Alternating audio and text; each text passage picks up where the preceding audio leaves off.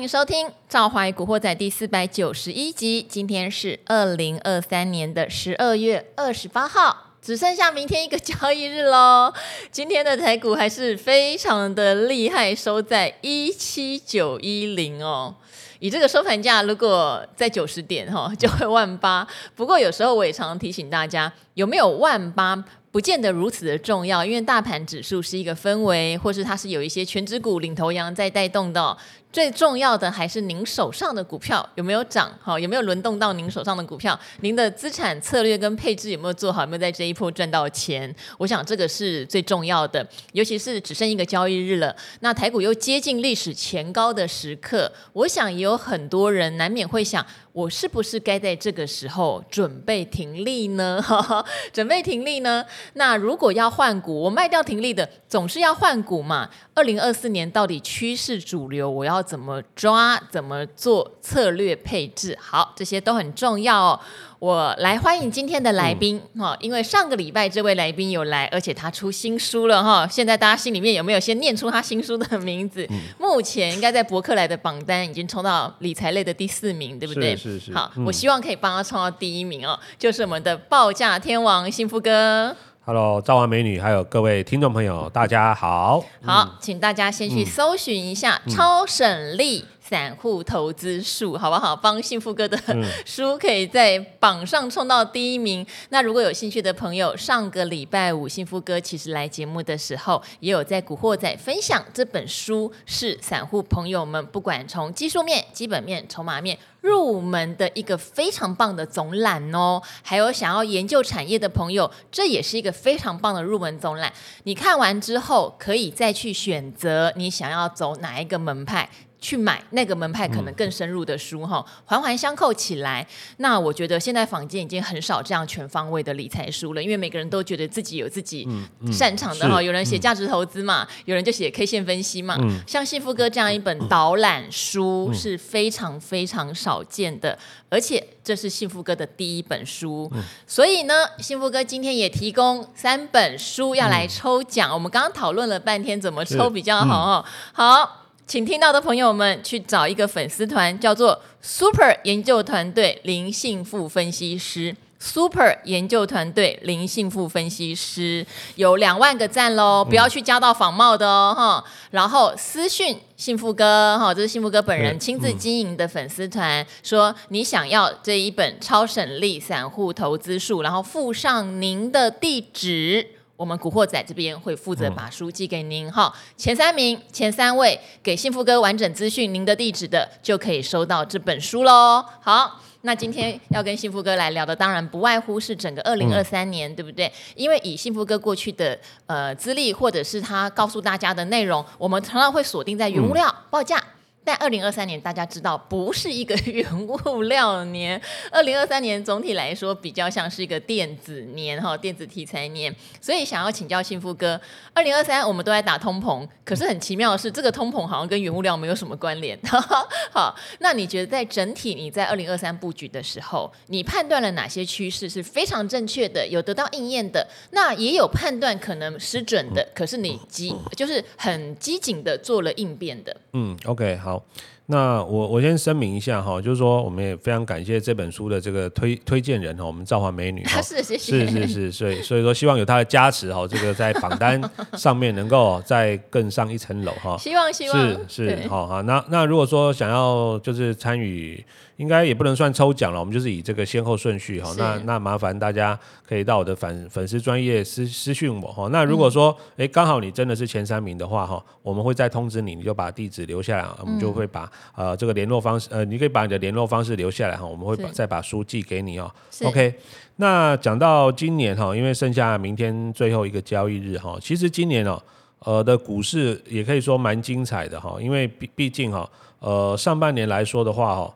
它的一个走势哈，相当的特别，就是呃，很多人在上半年其实针对那个行情真的是来得又急又快，特别是在很多的这个数据都还没有出来之前呢，其实特别是像 AI 的概念股已经都先发动了哈，所以那个时间点第一时间了哈，我想其实呃很多人包括像研究很很很多的研究机构都会觉得说，哎，这个 AI 到底是来真的来假的哈？其实在今年大概第一季三月的时候，这个议题。AI 这个议题刚刚热起来的时候哈，其实那个时候我们也看到很多呃这个一些可能研究机构啦，甚至那时候我也在想说，这个又会不会是下一个所谓的元宇宙那种感觉哦，哦？因为元宇宙这个东西啊，前几年也是炒得沸沸扬扬的哈，甚至还有出现那个叫什么 NFT 啊。对，但是那个时候元宇宙涨的股票，说实话，小型股居多。是，对。它这一次涨的大牛股居多。是是是，没错。当然，因为第一时间啊，大家对这个所谓的 AI 并不是很了解哈，所以其实一开始大家就会觉得说，哦，会不会又是一个就是雷声大雨点小的东西哈？所以一开始的话，其实大家都是有点像是摸着石头过河的感觉哈。不过后来哦，三月、四月、五月，我记得那时候就是后来我们就是这个第一次回归哦，这个理财达人秀的时候，我们有说有说那时候刚好有分析到这个所谓铜箔基板，对，哦，所以那时候有什么台光电啊、台药啦、哦联茂这些个股，后来台光电大概就从一百五十块涨到四百五十块，哈，整整涨了两倍哈。所以其实我们也是不断的是在。呃，根据目前市场最新的资讯呢，去调整我们对于产业的看法，甚至后来发现说，哇，第一时间哦，三月份、四月份的时候，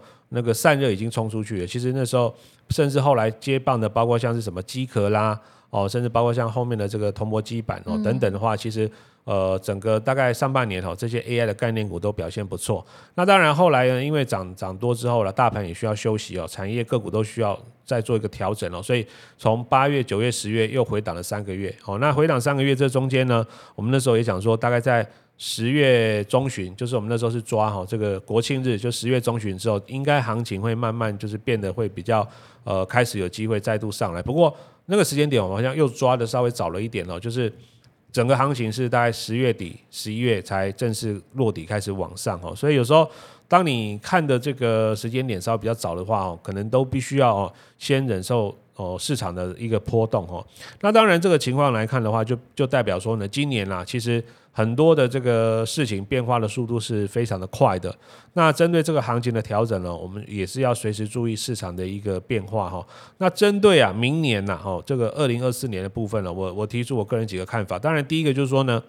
明年原物料会不会有行情哈？因为我们知道，其实前一段时间我们在讲这个，比如说跟呃报价或原物料相关的哈，本来。呃，第一时间我们有追踪到，包括像散装，哎，好像就就涨了那半个月而已，嗯，哦，一个礼拜半个月，对，对，然后就休息了哈。那这个情况都代表，就是说，其实这个这个产业啊，它真的非常注重这个报价的变化。呃，报价急冲的时候，股价也急涨。我记得那时候，像最最彪悍的那个中行，哦，短短一个礼拜时间涨了三成，哦，可是后来。报价停止，甚至开始回档的时候，股价诶真的就不动了哦，真的就不动了。那其他连带的，比如说像什么新兴啊、域名啊、慧洋这些，其实最近也都是在拉回。后面呢，其实当报价开始停滞，甚至回档的时候，后面大盘还在涨，他们就不会动了哈。那最近其实当然还有呃上周吧，上上周哈，这个。钢铁股，诶，似乎又来了，冲了那么一下下哈。不过也是一样，我们上次来就有分析过哈。呃，钢铁股这一波，我们认为了哈，其实它还是一个温和的复苏哈，并不是说像两年前二零二一年那一波是一个爆炸性的成长。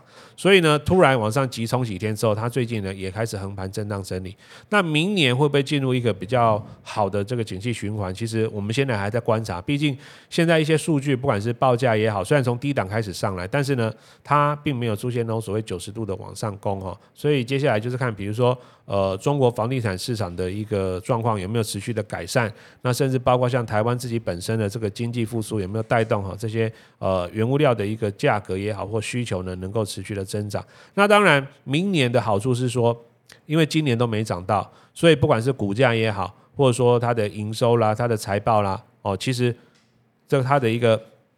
位阶哦都相当的低哦，所以只要稍微出现一些比较好的方向。呃，那可能这个呃年增率都会变得是正的。那那个时候呢，其实市场在资金回过头来关注它就会有道理。因为今年大部分到目前为止了哈，呃原物料不管像是钢铁、水泥、塑化，其实从它的营收跟获利 Y O Y 其实都还是负数的哦，都还是负数的。所以为什么今年呃从年初到年尾，相对其他的产业都不太见到这个原物料干罐的个股有明显的一个表现？主要原因就是说，今年他们其实确实在整体的一个营运上哈是有遇到逆风的情情况。那当然，这个逆风就代表今年机器很低，那明年就我们刚前面讲，只要事情有出现哦新的发展的话，那很容易呢就可以让它的这个呃营收动能啊或获利重新哦再恢复到一个成长的轨道上。那那个时间点，我们再来看这个原物料的话，那个时间点可能它的股价呢表现起来哈就会更为活泼一点，甚至有机会哦再走一次，虽然可能没有像两年前那么大的景气循环，但是再走一次小循环也是有机会。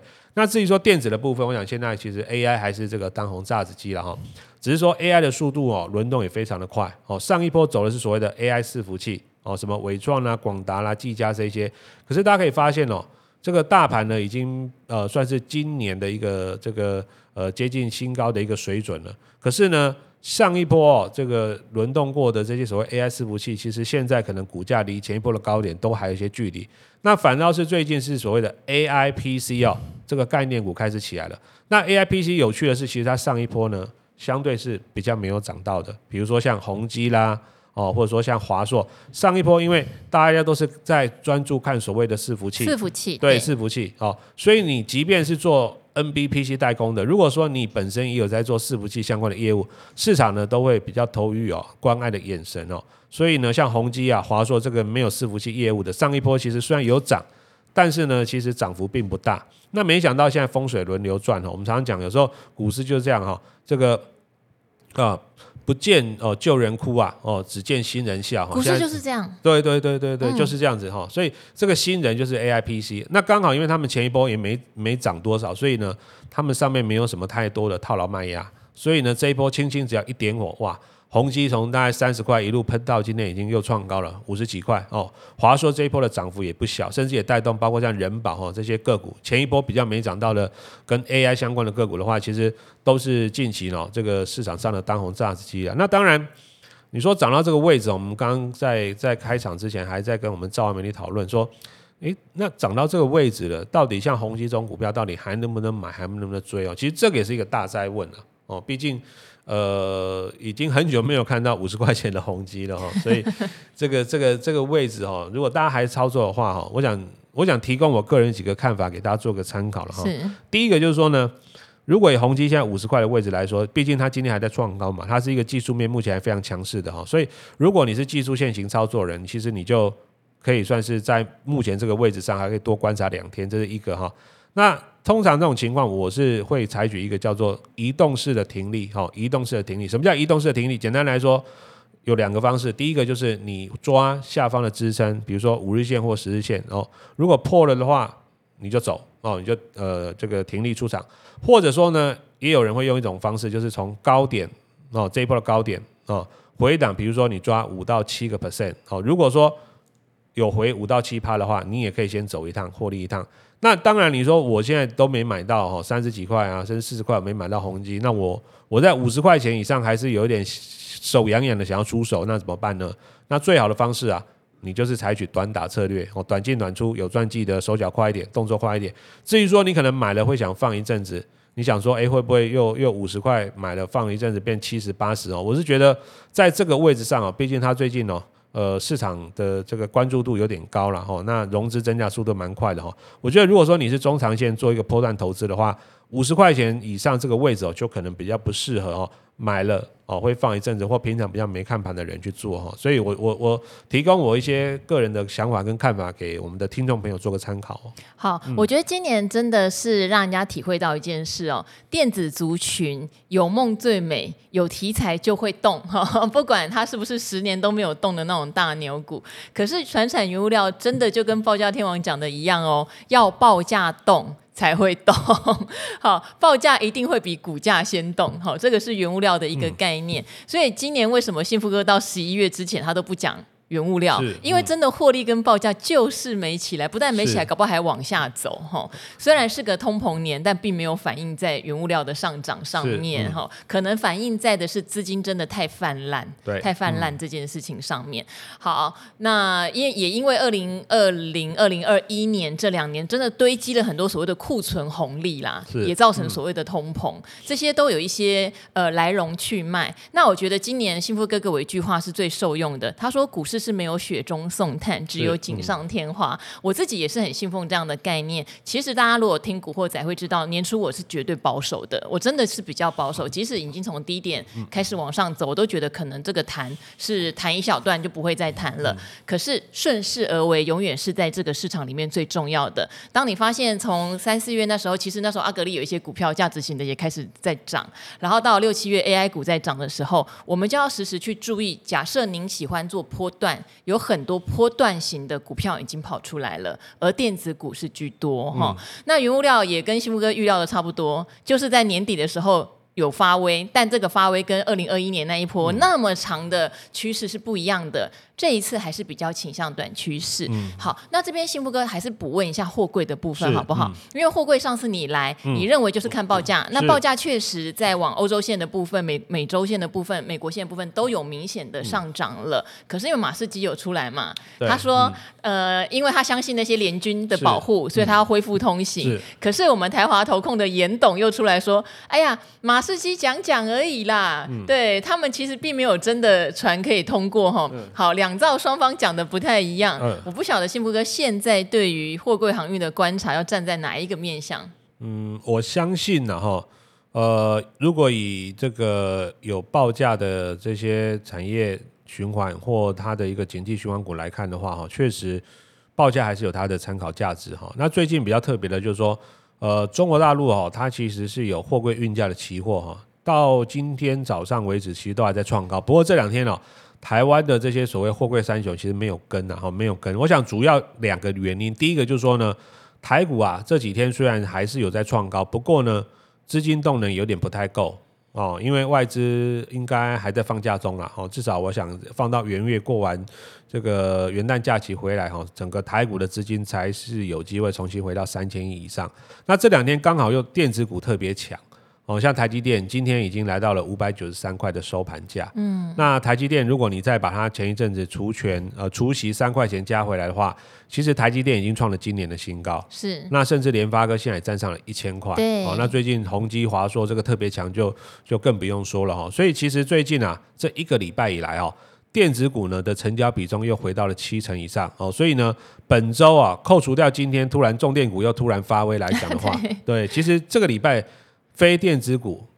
几乎没什么太大的表现哦，从礼拜一到今天为止，礼拜四哦，这四天其实资金都被电子股给吸走了。对，那其实钱不到三千亿，它就是一套资金在玩嘛。哦，前一段时间哇，这个这个呃，一下钢铁，一下货柜哦，你可以发现，哎，电子股就没什么特别表现哦，它就是一个资金的跷跷板。那现在我觉得是这样子了哈，就像呃这个。台华的严董说的哦，我相信其实在美国出面的情况之下，确实它是有一个宣示的味道。那当然，如果说你今天这个货船有有所谓的这个呃美国的这些军事力量在护航的情况之下，它可以走红海，这个没有什么太大的问题了哈。但是有一个有一个但书是说，你这个美国的护卫舰队，或者说其他它联合其他国家的护卫舰队。你不可能说，哎，今天一条船过去，我就跟着过去一次，哦，然后呢，如果说每天有上百条船，你不就就你的军舰就在红海上面来来回回开了几百趟，这个开销超大哎，这个这个开销真的太大了哈，嗯、说不定比你绕道的那个成本还高。还要高。当然你说一时之间，我说为了这个宣示这个这个我的哦，我这个美美国的这个。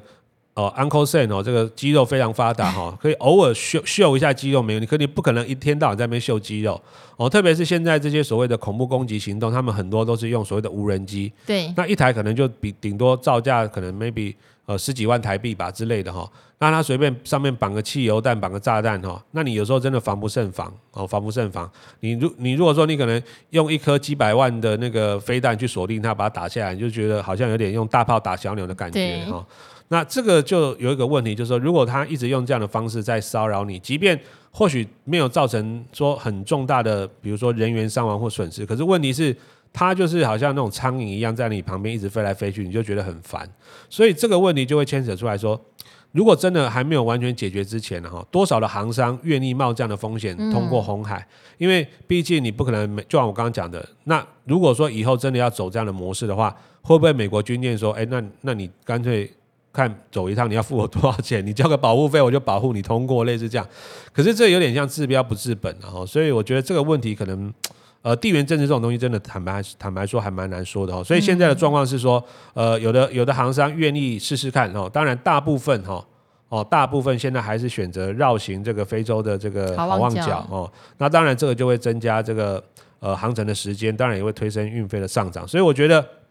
虽然这几天呢。股价稍微比较震荡，但是目前看起来的话，元月份啊，哈，这个呃，目前市场还是比较偏乐观的哈。这个我们讲运价的部分还是偏比较正向哈，所以股价的部分，我想就看，比如说下礼拜回来，如果台股的资金呢动能能够再往上加哈，回到三千亿以上哈，这样子的话呢，或者说电子的全值股能够稍微休息一下，毕竟短线上他们的涨幅也是累积了不小的一段哈，所以如果资金能够再回到呃非电子族群的话，我想。目前我个人对于啊这个货柜来说，呃也是比较还偏正面的看法居多啦。嗯、好，就是运价没有下来前，嗯、我们也不用就妄加断论，不用因为马士基说哦，我现在敢开过去了哈，你还是要等等看，也许他只是讲讲。对，因为如果今天一艘船真的出事，你可以看看那家航商会被影响到多大哈，嗯、所以我们。长荣、阳明还蛮聪明的，他们现在据说还是没有人要冒险通过，对还是宁愿绕道。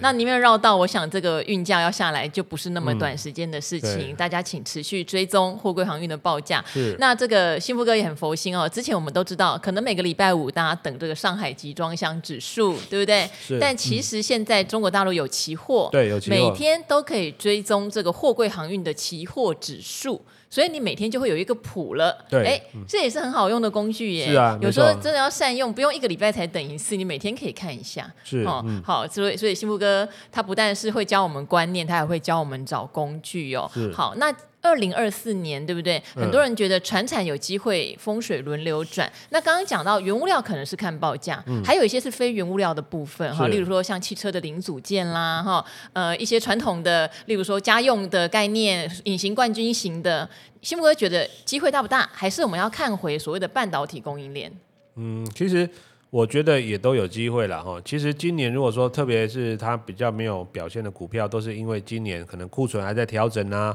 哦，或者说呢，它的一个这个景气的一个循环哦，还在低档哦，还没有脱离这个低档区哈。但是这样的好处就是，我们刚刚前面讲哈，如果你今年完全都没有表现，那一定是你的营收跟获利不好。那这种情况之下呢，就是代表你今年的基期会相对比较低。所以呢，明年呐、啊，只要你稍微开始有出现了回温的迹象的话呢，都会让你的这个所谓的年增率，不管是月的营收表现，或呃到时候开出财报的表现，都有机会呢由负转正哦。那当然，这个就是一个恢复成长动能的一个关键。那到时候资金呢重新回来关爱他们的几率就会是比较高了哈。所以今年其实下半年来说，比如说像很多车用零组件的概念股，其实下半年哈除了之前有涨到那个，比如说什么电影投控啊，哦，那个车用 PCB，车用 PCB，对，因为他那时候也搭上投信不小，就是大买特买，是是是，对对？对，哈。然后不然的话，其实大部分的那个那个呃所谓的车子的哈，比如说像什么前两年也很夯的啊，像什么车用二极体啊，其实今年几乎也都没有什么太好的表现，而且营收也都不好，对对对对对，因为客户那边库存的去化等等哈，对，呃，都算是还比较慢一点的哈，所以我想。慢的好处就是代表今年机器低嘛，吼，所以明年我想其实确实，如果说全球的经济有软着陆的机会，吼，特别是一些位阶吼基期比较低的产业，有机会重新再看到恢复成长动能的话，哦，其实我觉得最直观的一个方式就是观察所谓的月营收表现了，哦，那今年很多 Y O Y 如果都还没有起色的话，明年哦，特别是它遇到特别是机器比较低的那个月份哦。如果 Y O Y 转正哦，除了单月转正，可能连续两到三个月都转正，我想这个产业的复苏呢，就有机会慢慢开开始，好像我们常常讲哈，见到那个所谓呃隧道的尽头了哦，那这个产业的一个复苏性呢，就会带动股价的成长哦。好，我突然想到，嗯、我这边也小小打一个广告哈，是嗯、就是在李兆华与古惑仔的 YouTube 频道，事实上我们有开了一个频道会员专属的中大胆周报哈，嗯、是由前日盛投顾的总经理中国忠钟总开的。那很妙的是他。在这个周报，我们有聊到一档股票，就是顺达科，哦、是，是做电池的。是好，讲完之后，刚好那一天顺达科开了法说，对明年展望是比较保守的，可是有承诺鼓励政策是不会改变，因为它明年还有一笔业外会进来哦。嗯、股价呢，隔天呃，应该说礼拜一开盘就跌停板，那跌停板当然就不外乎会有一些人说，哈，你才刚讲就跌停板，可是正好必须讲哦。我觉得像这种就是殖利率很稳定，嗯、然后其实获利虽然也许明年不见得会成长哈，但是老公司很老实的告诉你明年整体展望的状况的公司。跌是件好事情，是件好事情，因为它前一阵涨比较多，乖离率比较大，对不对？跌下来之后，你就可以很容易的评估它有没有价值哦。而且你会发现，投信没有卖，就是法说会之后跌那一根，投信是一张都没有卖。好，我觉得它有一个很有趣的一些观察指标，所以我还是蛮欢迎大家到我的频道去订阅这个中大胆周报，因为我们在这个礼拜就会告诉大家为什么跌这一根，我个人觉得是好事。可能有一些人会有点酸酸的说：“哎呦，一讲就出师。”不利什么的哈，好，不是这样看的哦，所以真的定起来哈，会跟你讲为什么要怎么看这件事情是好事还是坏事哈，这边就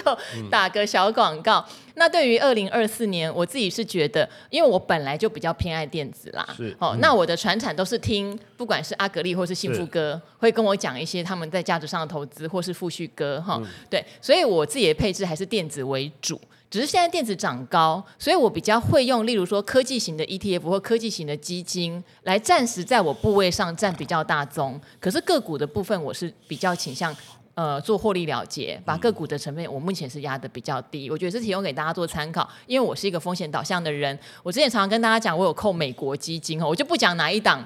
因为好多人都问是不是叉叉美国科技基金一直在帮那一家投信做广告，那家投信是我的好朋友，可是我不想一直帮他做广告。总之，我挑了一个我觉得报酬稳健的美国科技型基金，现在还在扣。好，上次在七八月有提醒大家，我有做一次停利，因为获利超过百分之二十，我把获利的部分停利。可是有没有续扣？有续扣，跌到比较低净值七十几块的时候扣更多哈。现在净值回到九十块，我想这个。实验我们就持续进行超过两年喽。这样做的话，其实今年以来把停利的部分拿掉之后，它现在还是有七八趴的正报酬哦，是很不错的。嗯、哦，所以有一块这种稳当型的投资，我觉得是所有人，如果你对未来的风险不确定的话，是一定要有的。嗯，对。其实，在资产的配置上来说的话了哈，我相信，呃，不是说每天一定要冲来冲去才感觉有参与感，因为。我我们在市场那么久哈，发现哦，这种有一点，呃，好像有一点。我打个比方来说，这种这种短线冲来冲去，有点像冲动型消费了 哦，冲动型消费，就像比如说你今天打开一个网站，哇，上面琳琳琅满目，有非常多的可能吃喝玩乐什么东西都有，哇，一下这件衣服好漂亮啊，一下这个帽子啊，这个珠宝啊，什么配件你都很很想要。那如果说呢，这个呃，他下单又设计的非常的简便哦，你有可能一件你就按出去了哈，可是。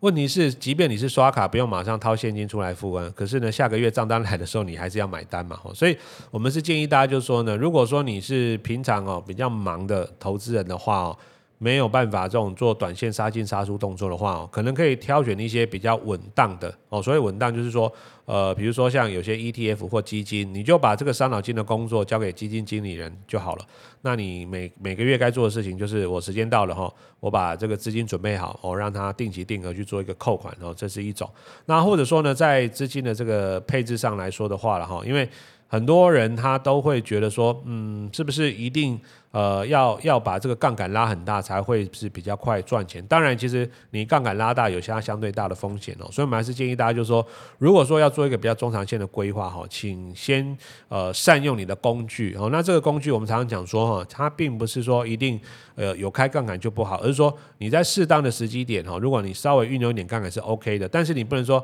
哦，比如说遇到这个这个呃八月到十月或去年那一整年比较空头的行情的时候，你如果杠杆开太大的话呢，其实有时候不小心哦，你一次呢就被扫地出门了哈。那后面涨到又快创历史新高，你就没有办法参与到了哈。所以讲这个部分还是要给我们的听众朋友一些呃，算是在资金配置上的一个小建议哦。好，最后当然还跟大家分享一个现象哈，嗯、很多人都问说为什么这三天外资要买那么多？是好，外资其实在期货的呃多单空单上面，它是站在空方。是 好，嗯、但现货是大买特买，为什么？台币非常的强，对，台币真的是太强了。那很多人也会问喽，像我们公司也会有些高层主管就说，为什么台币最近那么强？哈，其实你没有办法很具体的说为什么今天、明天、后天就这几天台币那么强，但是因为美国非常确定明年是降息年，后年也是降息年，所以美元它势必会走的稍微弱一点。我想这个是市场本来就预期的。至于它什么时候发生，哪一天发生，央行要不要主升，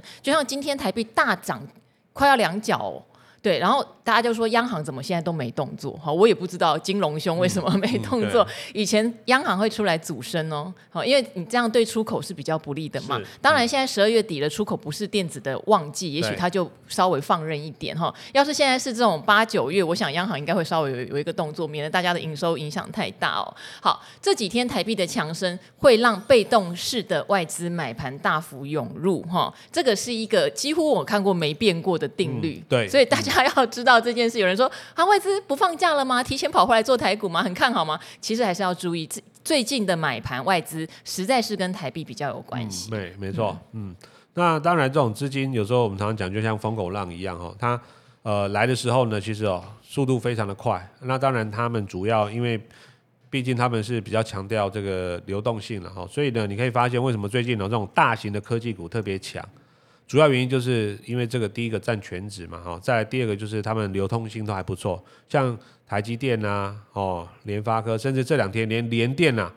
很久没动的 联电啊，哦，昨天对，昨天股价突然爆大量，拉出了一个长红 K 棒哈，那这就代表说，其实这些资金呢，他们因为新台币的强劲升值了哈，都呃有进来，必须要做一些所谓的被动式的回补哦，那所以接下来呢就要观察，因为新台币哈。现在已经升破了三十一块哈，今天我记得盘中看最好像那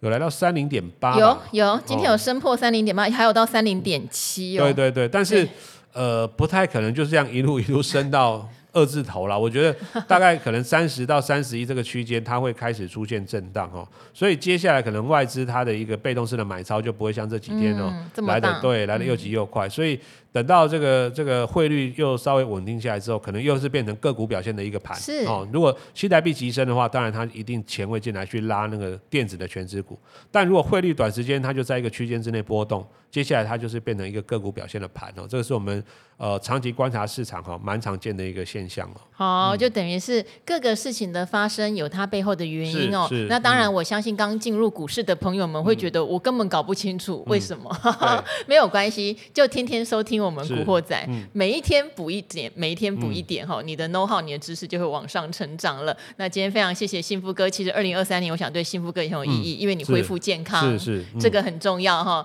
呃，幸福哥之前有段时间身体不好嘛，不舒服，然后好不容易现在健健康康的回来，我想这也是我二零二三年。觉得非常开心的一件事情哈，好，那我们也就在这边跟我们的古惑仔朋友们说拜拜喽，说拜拜，那大家新年快乐，新年快乐，好，拜拜。